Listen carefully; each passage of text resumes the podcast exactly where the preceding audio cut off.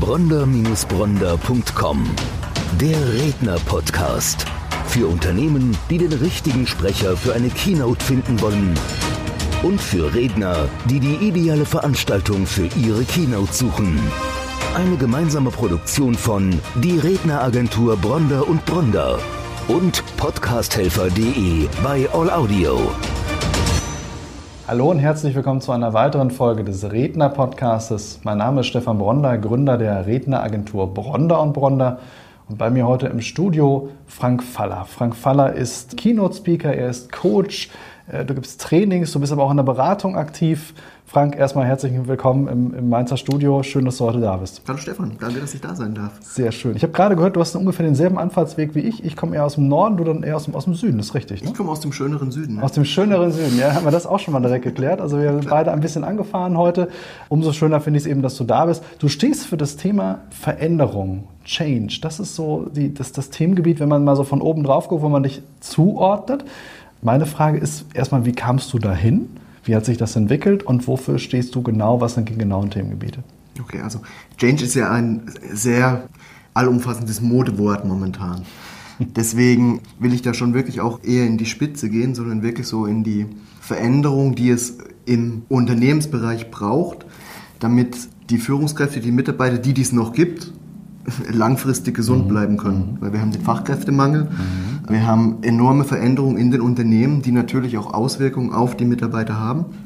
Und hier kommen jetzt dann nicht ins Spiel, zu schauen, dass die Mitarbeiter langfristig aufgrund ihrer Veränderungen, die sie haben, auch gesund bleiben können. Also es geht primär um das Thema Gesundbleiben in, innerhalb einer sich völlig verändernden Welt. Also ich meine, in den Digitalisierungsansprüchen, das merke ich ja selber, wenn man über alle Kanäle kontaktiert werden kann, hat man natürlich eine ganz andere Situation als früher. Es gab ja Zeiten, da gab es noch keinen Rechner auf dem Schreibtisch. Da war das sicherlich noch mal was anderes. Also zwischendurch hat mal das Telefon geklingelt oder es kam jemand ins Büro. Heute hast du ja 20 verschiedene Messenger-Dienste, die dich irgendwie permanent benachrichtigen. Also es geht um dieses Thema schon des Gesundbleibens? Oder? Es geht um das Gesundbleiben, um das Thema, wie kann ich ich Stress- und Druckfallen erkennen als Führungskraft? Wie kann ich dagegen anwirken, damit ich langfristig leistungsfähig bleibe oder auch, so wie ich es jetzt mitbekommen habe, langfristig auch wirklich überhaupt in eine Performance zu kommen? Mhm und das Ganze ohne krank zu werden. Mhm. Krank werden, kommen wir gleich nochmal drauf. Ich weiß, mhm. deine persönliche Geschichte geht eben auch in diese Richtung. Jetzt hast du ja gerade schon gesagt, die Führungskräfte und Fachkräfte, die noch da sind, wir wissen beide im Zuge der Digitalisierung wird sich viel verändern. Also die, die Rolle des Mitarbeiters wird ja in Unternehmen viel wichtiger, weil es zwangsläufig durch künstliche Intelligenzprozesse beispielsweise weniger Stellen geben wird und die, die dann im Unternehmen noch da sind, die werden umso wichtigere Schlüsselfunktionen haben. Absolut richtig. Ja, ja. Und dann macht natürlich das, das Thema Gesundheit und gesunde Führung und gesundes Umfeld umso mehr Sinn, denke ich. Sehen das die Unternehmen heute auch schon so? Immer mehr. Immer mehr, okay. Es ist in der Tat so, dass der, dass der Eintritt in die Unternehmen doch etwas schwieriger ist, als ich mir gedacht hatte auch. Mhm. Und es aber wirklich der Punkt ist, wenn man den Fuß gefasst hat und die Leute wirklich auch verstehen, was man tut, wie man es tut, dann sind da alle Türen offen. Mhm. Weil ich jetzt mal sage, ich habe den Vorteil, ich komme aus dem Unternehmen, ich komme aus dem oberen Management, ich weiß, wo der Schuh drückt, wo den Führungskräften der Schuh wirklich drückt. Mhm. Und deswegen kann ich da relativ viel auch adaptieren. Ja. Lass uns da gleich mal direkt einhaken. Du kommst aus dem Management, ich weiß das. Was hast du genau vorher gemacht? Ich war Geschäftsbereichsleiter in einem großen Logistikunternehmen. Mhm habe meinen Job geliebt, habe es gern gemacht, habe 40 Leute unter mir gehabt, circa. Und wieso ist Budgetverantwortung, mittelständisches Unternehmen, Druck von oben, Druck von unten. Äh, stressiges Tagesgeschäft. Stressiges Tagesgeschäft, dann natürlich auch einen Hauch von Perfektionismus in mir. Mhm den ich natürlich auch leben wollte. Und so kam es dann, dass ich 2008 Angst- und Panikattacken hatte. Aus denen bin ich rausgewachsen, sage ich mal, habe mich da rausgekämpft, um wieder zu funktionieren. Ich sage bewusst funktionieren, weil für mich war es einfach nur wichtig, wieder in meinen Job zu kommen und wirklich performen zu können, meine Leistung zu bringen, abrufen zu können, was dann irgendwann in den Burnout geendet ist 2015. Und auch da, man meint, man lernt dazu, aber man verändert auch teilweise Dinge, die einen wahrscheinlich stressen oder auch nicht, mhm. aber immer nur so halb. Mhm. Also ich mhm. ändere jetzt die eine Scheibe, die mich gestresst hat und damit ist gut. Heute weiß ich es besser, weil 2017 gab es einen Herzinfarkt und da war dann wirklich so gut wie der Ofen aus. Ja. Und ich hoffe, dass keiner von euch in die Situation kommt, sonntags in einer Reha-Klinik zu liegen und einen Herzinfarkt zu haben, weil die wissen mit dir gar nichts anzufangen. Ja, ja. So ging es mir und das waren so die fünf Minuten, nachdem die Ärztin gesagt hat, hat aufs EKG geschaut und gesagt, "Hm, Herr Faller, ich komme gleich wieder, es sieht nicht gut aus und du liegst da. Oh, Scheiße, was passiert? Ganz, ganz böse? Situation. Ja, ja. Da hat sich dann so in der Situation dann ergeben, okay, was, was machst du eigentlich? Du hast jetzt wirklich den dritten Warnschuss. Warum funktioniert das Ganze nicht? Und dann hat natürlich ein Prozess angefangen, der ging auch knapp ein Jahr, wirklich zu sagen, okay, was muss ich denn ändern? Was kann ich ändern? Wie will ich es ändern? Es gab nach dem Herzinfarkt die erste Situation, in der ich nicht mehr wusste, was ich mache, weil ich habe meinen Job gekündigt und gesagt, geht nicht mehr. Und dann haben mich alle gefragt, was machst du jetzt? Ich wusste es nicht. Ich wusste es einfach nicht. Das war das erste Mal in meinem Leben, dass ich keine Ahnung hatte, was passiert. Und daraus ist dann Verändern, Ändern und der Change Mentor gewachsen. Jetzt ist es ja, um nochmal zurückzugehen, vergleichsweise harmlos angefangen. Also du hast erste Panikattacken, sowas ist alles andere als angenehm, denke ich. Ich persönlich klopfe auf Holz, habe es noch nicht erleben müssen.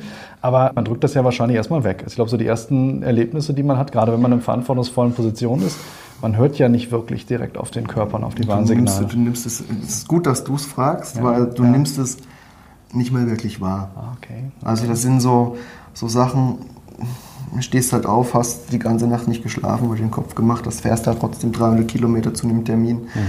Der ist nicht gut und du quälst dich halt trotzdem auf Arbeit, weil du einfach da sein würdest und den großen Macker markieren. Hilft langfristig keinem. Heute weiß ich ganz genau, was mir, was mir gefehlt hat, was ich gebraucht hätte. Und das ist das, was ich jetzt heute an den Mann bringen will, eben um, verm- um zu vermeiden, dass es den wenigen Führungskräften, denen es noch gibt, so geht wie mir. Kommen wir gleich nochmal ganz speziell drauf. Mir geht es eigentlich nochmal darum zu durchleuchten, wie, wie macht sich sowas bemerkbar. Also wir haben ja gerade jetzt bei unseren Zuhörern viele Unternehmer, viele Führungskräfte, viele Selbstständige, die natürlich jeden Tag unter Druck stehen, die natürlich funktionieren müssen und die häufig, glaube ich, auch diese Körperwarnsignale überhören. Und deswegen geht es mir nochmal speziell darum, da nochmal reinzugehen und zu sagen, wie, wie war das zwischen der ersten Panikattacke und dem Burnout? Wie viel Zeit lag dazwischen? Zwischen der ersten Panikattacke 2008 und dem Burnout 2015 sieben Jahre. Okay, okay. Also schon ein langer Zeitraum. Ja. Also wirklich, wenn wir jetzt mal sagen 2008, die Zeit vor der ersten Panikattacke. Was habe ich gemacht? Ich hatte meinen Job gewechselt, anderthalb Jahre wirklich Vollgas gegeben. Ich bin gependelt, 160 Kilometer am Tag. Kein 9-to-5-Job, sondern wirklich Projektarbeit, bis es halt irgendwann fertig war. Abends dann mit Fernlicht auf die Autobahn nach Hause. Morgens um fünf wieder mit Fernlicht in die andere Richtung. Hat funktioniert. Kaffee, Zigarette zum Frühstück reicht. Sport habe ich natürlich auch gemacht, aber im Endeffekt alles so nach Schema F. Okay, jetzt gehe ich noch ein bisschen joggen, jetzt gehe ich noch ins Fitnessstudio, das tut mir gut. Ja, Pustekuchen. Wenn Körper gestresst ist, dann nochmal Sport draufhauen, ist einfach nochmal Stress.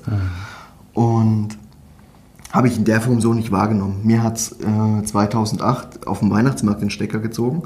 Am Glühweinstand, vor dem ersten Glühwein, das ist ganz wichtig, Ja. bin ich bewusstlos geworden Oh, okay. war fünf bis zehn Sekunden weg. Um mich drumherum, als ich wach geworden bin, eine Riesenpanik. Meine Frau weinend, der Freund, der mit mir da war, am Telefonieren und Riesenhektik. Und ab dem Moment hatte ich Panikattacken. Bin dann mit Notarzt zum Arzt, sie haben nichts gefunden und gesagt, ja, das gibt's halt mal, Herr Faller. Und wenn du dann ein relativer Kontrollfreak bist und irgendwie deine Körperkontrolle verloren hast und einfach nicht weißt, warum, wieso, weshalb, dann geht es los. Oh je, passiert das wieder? Und kannst du noch irgendwas machen? Ich konnte nicht mehr Auto fahren, ich bin in keine Straßenbahn mehr gestiegen. Das war so ziemlich das Härteste da zu dem Zeitpunkt. Dann kam der Burnout. Wie, wie hat sich das beim Burnout, wie kann ich mir das vorstellen? Was passiert da? Wie, wie fühlt sich das an? Was hat man für Gedankengänge? Der Burnout ist auch komplett schleichend. Du merkst es. Ich habe es erst gemerkt, als es zu spät war, weil ich einfach die Zeichen auch nicht wahrhaben wollte. Kamen natürlich privat noch einige Sachen dazu. Meine Mutter hat einen Schlaganfall gehabt, da war da viel zu tun. Ein 10-Millionen-Projekt im Geschäft anstehen. Du hast halt einfach nur noch funktioniert. Du bist arbeiten gegangen, ganz normal, hast da auch deine Leistung bringen können. Aber sobald du zu Hause warst, Freunde treffen, Sport machen, Spaß haben, da war einfach keine Energie mehr da. Das ging dann irgendwann so weit, dass du am Wochenende aufgestanden bist, gefrühstückt hast, dich wieder hingelegt hast und dich halt wirklich einfach nur durch den Tag geschleppt hast, bis es irgendwann halt gar nicht mehr ging. Was ist dann passiert? Dann haben wieder Panikattacken angefangen. die dich so ein bisschen Schlimmer im Griff Kreislauf, hatte. ne? Absolut der Teufelskreislauf. Ja. Und so der wirklich ausschlaggebende Punkt, wo ich gesagt habe, okay, ich, ich schaff's alleine nicht, war ein Tag, da habe ich Fernsehen geschaut. Die haben sich da in einer Höhle aufgehalten und diese Höhle hat mir Angst gemacht und da habe ich wirklich eine Panikattacke bekommen, die ich nicht mehr weggekriegt habe. Ich meine, du kriegst ja im Laufe der Jahre dann auch Techniken an die Hand, wie du da mit Atemtechnik da was gegen tun kannst. Äh, ist alles ganz schön, aber es ist wieder nicht ganzheitlich gelöst. Und diesem Abend war wirklich so, ich lag bei mir im Wohnzimmer zitternd auf dem Boden, im Schoß von meiner Frau, die komplett hilflos. Ich habe ihr dann gesagt, ruf mir den Notarzt. Sie hat den Notarzt angerufen, legt das Telefon auf, meine Panikattacke war weg. Und das war so, also psychosomatischer geht, geht's gar nicht. Und die kam dann halt auch und gesagt, ja, es ist vital, alles in Ordnung. Es ist halt wirklich der Stress. Und die haben mir dann halt empfohlen, auch in die Klinik zu gehen. Was mir sehr, sehr schwer gefallen ist, weil so psychosomatische Klinik auch immer gleich heißt, ja, du gehst jetzt in die Klapse. Entschuldigung den Ausdruck, aber. Ja, es ist ein gesellschaftliches Das ist- Thema das einfach, ganz klar. Thema. Wenn du in einer Führungsposition bist, äh, Und dann- ist aber, Entschuldigung, es ist der Hammer gewesen, was ich in dieser Klinik für Menschen kennengelernt habe. Also da waren über Doktoren, Vorstände von Banken, CEOs von Weltmarktführern, ich habe leider versprochen, nie Namen zu nennen. Und da war mir so klar, okay, ich bin da gar nicht alleine mit, die haben alle irgendwo so ein Problem. Ja gut, die stehen alle unter demselben Druck, man weiß das. Ne? Ja, In Wirtschaftsspitzen ist das halt wirklich eine eine sehr, sehr extreme Position, die man da ausübt. Umsatzverantwortung, Mitarbeiterverantwortung, private Umfeld leidet, da muss man es irgendwie kompensieren. Genau. Ganz, ganz klar.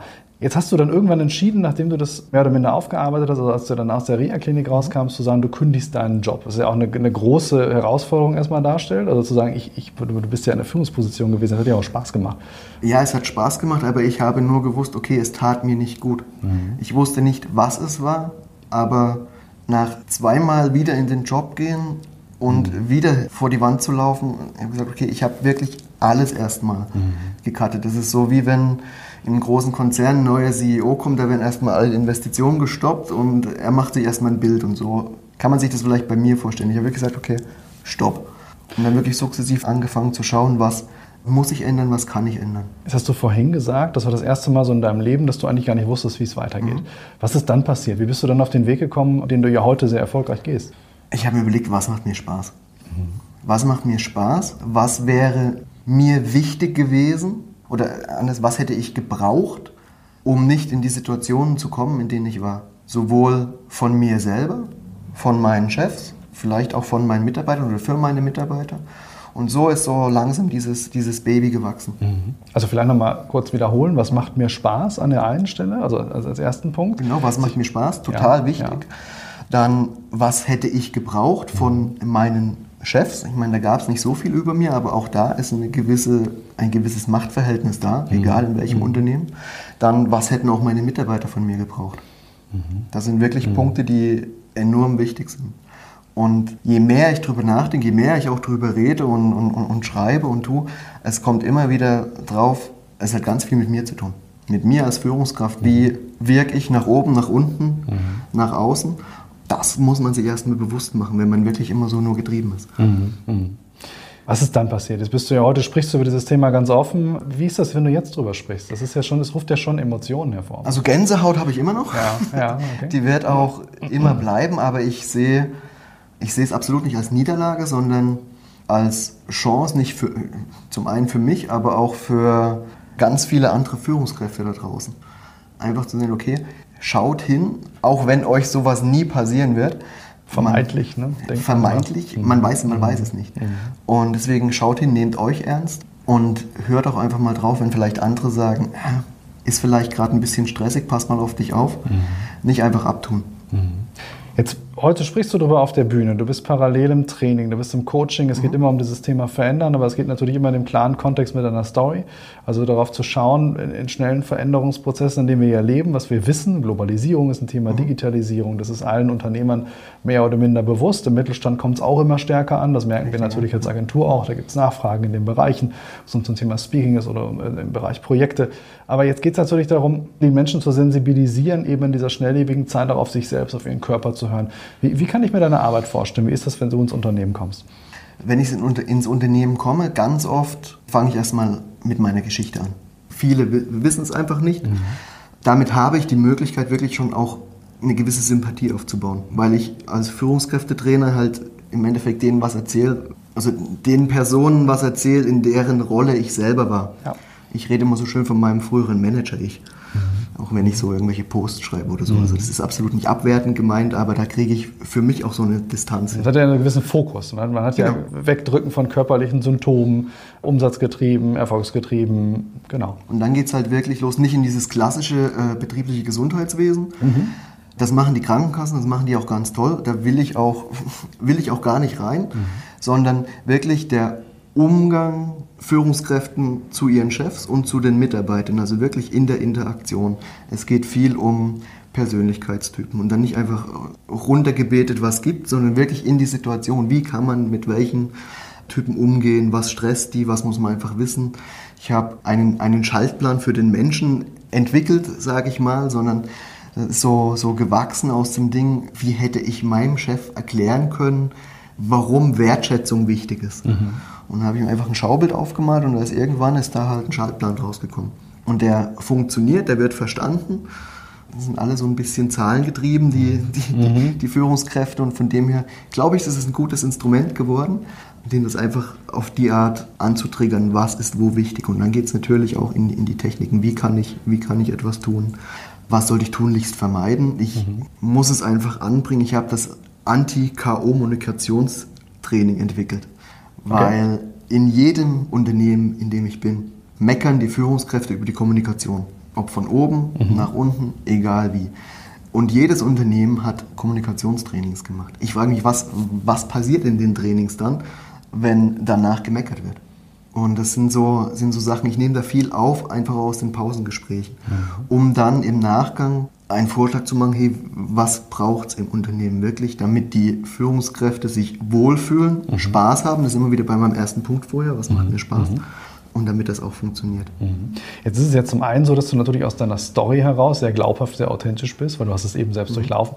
Wie hast du dir deine Expertise an diesem Thema an? Also als du irgendwann angefangen hast zu sagen, ich will jetzt in diesen Bereich gehen, ich möchte andere Menschen helfen, eben nicht in diese Falle zu tappen, wie hast du dir denn deine Expertise angeeignet? Ich habe die Schulbank hingedrückt. Okay. Ich habe in der Tat, ich habe eine Ausbildung zum zertifizierten Burnout Coach gemacht. Ich habe eine Business Coach Ausbildung gemacht, mhm. äh, Personal Coach IHK, mhm. eine Master Trainer Ausbildung bei der European Business Academy. Das ist alles dieses Jahr fertig geworden. Mhm. Also die Grundlagen sind da und das kann man schön kombinieren eben mit, mit meiner Geschichte, um da mhm. wirklich auch authentisch, und das ist mir wichtig, mhm. die Inhalte zu vermitteln. Ja.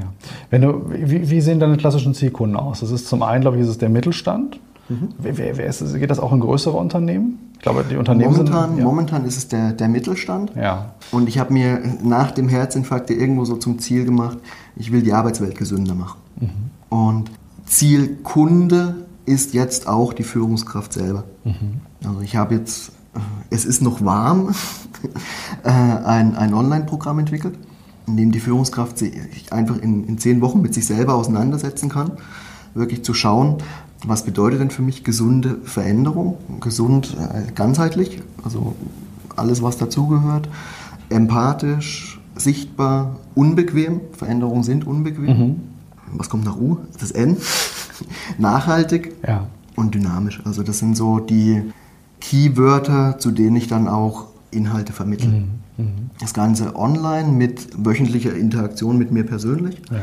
Und in einem nächsten Step ist es dann wirklich auch so, lange überlegt, ob ich es machen soll oder nicht, dass ich ein halbes Jahr lang die Person wirklich auch begleite. Mhm. Dass wir uns ein Wochenende einschließen, wirklich nochmal gucken, okay, wo stehst du wirklich? Wenn du was veränderst, was hat das für Konsequenzen, was hat das für Bedeutung, was gewinnst du, was verlierst du, um dann auch wirklich einen Maßnahmenplan zu entwickeln, was muss ich tun, um mich langfristig zu verändern. Mhm. So, dann geht er nach dem Wochenende da raus und zwei Wochen später ist alles wieder vergessen, weil er ist in seinem alten Muster drin. Das ist mir passiert. Deswegen habe ich gesagt, okay, ich begleite nicht sechs Wochen, ich begleite ein halbes Jahr. Ich mache ein Coaching on the Job mhm. nochmal mit, dass man wirklich sagt, okay, ich gehe ein, zwei Tage mit. Am liebsten, wenn es irgendwelche schwierigen Termine sind um das danach aufzuarbeiten, zu gucken, wie reagiert er, was, was stresst ihn dabei, was hat er eigentlich für sich selber schon rausgefunden, dass es ihn gar nicht mehr stressen muss. Und dann auch wirklich stehe ich 24-7, nicht ganz, aber werktags über mein eigenes Online-Tool zur Verfügung. Mhm. Okay. Das heißt, er kann, wenn ihm jetzt eine Frage brennt, abends um 8 in der Besprechung, Ja. kann er die mit danach schreiben und er kriegt am nächsten Tag dann die Antwort dazu. Das all, das geht natürlich schon sehr in die Richtung, die wir als, als Agentur auch als Philosophie leben. Insbesondere zu überlegen, wie sieht Coaching, wie sieht Beratung heute eben aus. Wir beschäftigen uns intern gerade mit dem, dem Arbeitsbegriff Consulting 4.0. Also wir überlegen, der Berater muss ja heute nicht mehr mit dem Pilotenkoffer zum Kunden und genau solche Dinge sind da eben Thema. Deswegen sehr spannend. Oder im Anzug. Oder im Anzug, ganz genau, haben wir heute beide nicht. Also das ist schon ganz sympathisch. Anderer Punkt, der, der mir uns eben auch sehr gut gefällt, klar, es ist Agenturphilosophie, du weißt das, äh, das ist was, was du vorhin gesagt hast, du gehst rein zum Kunden, du gehst ins Projekt und du startest mit deiner eigenen Story, also quasi eine Keynote, wo man das Storytelling nochmal an der Stelle ganz klar thematisiert und, und sagt, warum man eben für dieses Themengebiet steht und darauf baut dann eben auch die Nachhaltigkeit auf das Coaching auf. Frage ist jetzt, deine Keynote, gibt es die auch separat? Gibt es die auch losgelöst von dem Coaching-Programm? Ja, Ja, aber ungern. aber ungern, ja klar, weil das natürlich für das Themengebiet nur sinnvoll ist, wenn man danach auch weitergeht. Ja, das ist, also ich, ich will nicht einfach der Geschichtenerzähler sein, weil hinter meiner Story hängt, hängt eine Geschichte, ja, die erzähle ich gern separat, aber ich möchte mit der Geschichte auch was verändern. Weil wenn ich einfach nur ein Drama sehen will, dann schaue ich mir die Nachrichten an und schalte danach weg. Sondern ich möchte da wirklich mit einer sehr persönlichen Geschichte auch wirklich was bewegen in den Unternehmen. Ich habe natürlich jetzt ganz bewusst so gefragt, mir ist das natürlich bewusst, dass du da auch immer was dranhängst, aber mir geht es eigentlich eher darum, an der Stelle nochmal zu sagen, für Verbände bist du natürlich auch ganz klar als Keynote-Speaker buchbar. Also wo es darum geht, nochmal über die Keynote deutlich zu machen, wofür du stehst, wo du Unternehmen und Unternehmern vor allen Dingen helfen kannst, Führungskräften helfen kannst. Da ist es losgekoppelt. Aber in Unternehmen oder bei den, bei den Führungskräften selber macht es wenig Sinn, eben nur eine Geschichte zu erzählen. Da macht es Sinn, eben auch proaktiv dann Maßnahmen zu ergreifen, damit man nicht diesen Weg dann genauso erfährt, wie du es getan hast. Ja. Was, wo willst du langfristig hin? Was, was sind deine, deine Pläne? Langfristig hoffe ich, dass es mir gelingt, die Verändern Ändern Akademie zu gründen. Einfach, wo ich alles das, was ich jetzt tue, bündel und einfach mit mehr Coaches dann auch durchführen kann. Weil ich allein habe zwar das Ziel, die Arbeitswelt gesünder zu machen, aber die ist zu groß für mich alleine, das weiß ich selber. Absolut, absolut. Das kann man Aber, ausrollen. Genau. Es gibt viele Gespräche momentan, viele interessante Ideen, aber es- ja, so schön PS auf die Straße bringen, aber punktuell, das ist, ich meine, das weißt du selber, da sind Ideen da, die einfach wirklich langsam reifen müssen oder auch wirklich langsam vorangebracht werden müssen. Wir drücken dir ganz, ganz fest die Daumen, dass das gelingt, denn das ist ein Dankeschön. ganz wichtiges Thema. Ein Thema, was auch ich jahrelang eigentlich nie wirklich gespürt habe, bis auch das erste Mal bei mir Momente auftaucht. Ich meine, lang weit weg von dem, was du erlebt hast, aber auch äh, selber gespürt habe, dass man eben nicht unantastbar ist als Unternehmer. Das geht relativ schnell. Man denkt immer, man ist der Fels in der Brandung und irgendwann spürt man dann, dass es eben doch nicht so ist. Und deswegen würde ich mich freuen, wenn wir mit dieser Podcast-Folge ganz vielen Menschen helfen können, schon mal proaktiv in sich hineinzuhören. Deswegen habe ich auch ganz bewusst so tief gefragt vorhin, wo ich weiß, dass es auch für dich nicht einfach ist, nochmal in der Historie zurückzugehen. Nochmal so zu, ja, das klar, aber das wäre ja auch unmenschlich, wenn es nicht so wäre. Aber ich habe ganz bewusst dann nochmal den Finger auf die Wunde gelegt, einfach um es mitzugeben, damit man spürt, was sind denn so die ersten Warnsignale. Und es würde mich freuen, wenn wir proaktiv zum einen vielen helfen könnten. Und es würde mich umso mehr freuen, wenn du es schaffst, das Ganze auszurollen, größer zu machen und damit vielen Menschen eben die Möglichkeit gibst, den Weg nicht so erleben zu müssen, wie du ihn erlebt hast. Frank, ich sage vielen lieben Dank, dass du heute hier warst. mich. Und äh, es ist eine ganz spannende Folge gewesen und aus meiner Sicht eine Folge, die natürlich geht es hier nicht um, um Maximierung von Umsätzen oder, oder Nee. anderen zielführenden unternehmerischen Dingen, aber ich glaube, eine der wichtigsten Folgen, die wir hier im Podcast heute hatten oder generell im Redner-Podcast bisher hatten. Dankeschön. Vielen lieben Dank, Frank. Danke. Bronder-Bronder.com Der Redner-Podcast. Für Unternehmen, die den richtigen Sprecher für eine Keynote finden wollen. Und für Redner, die die ideale Veranstaltung für ihre Keynote suchen. Eine gemeinsame Produktion von Die Redneragentur Bronder und Bronder und podcasthelfer.de bei All Audio.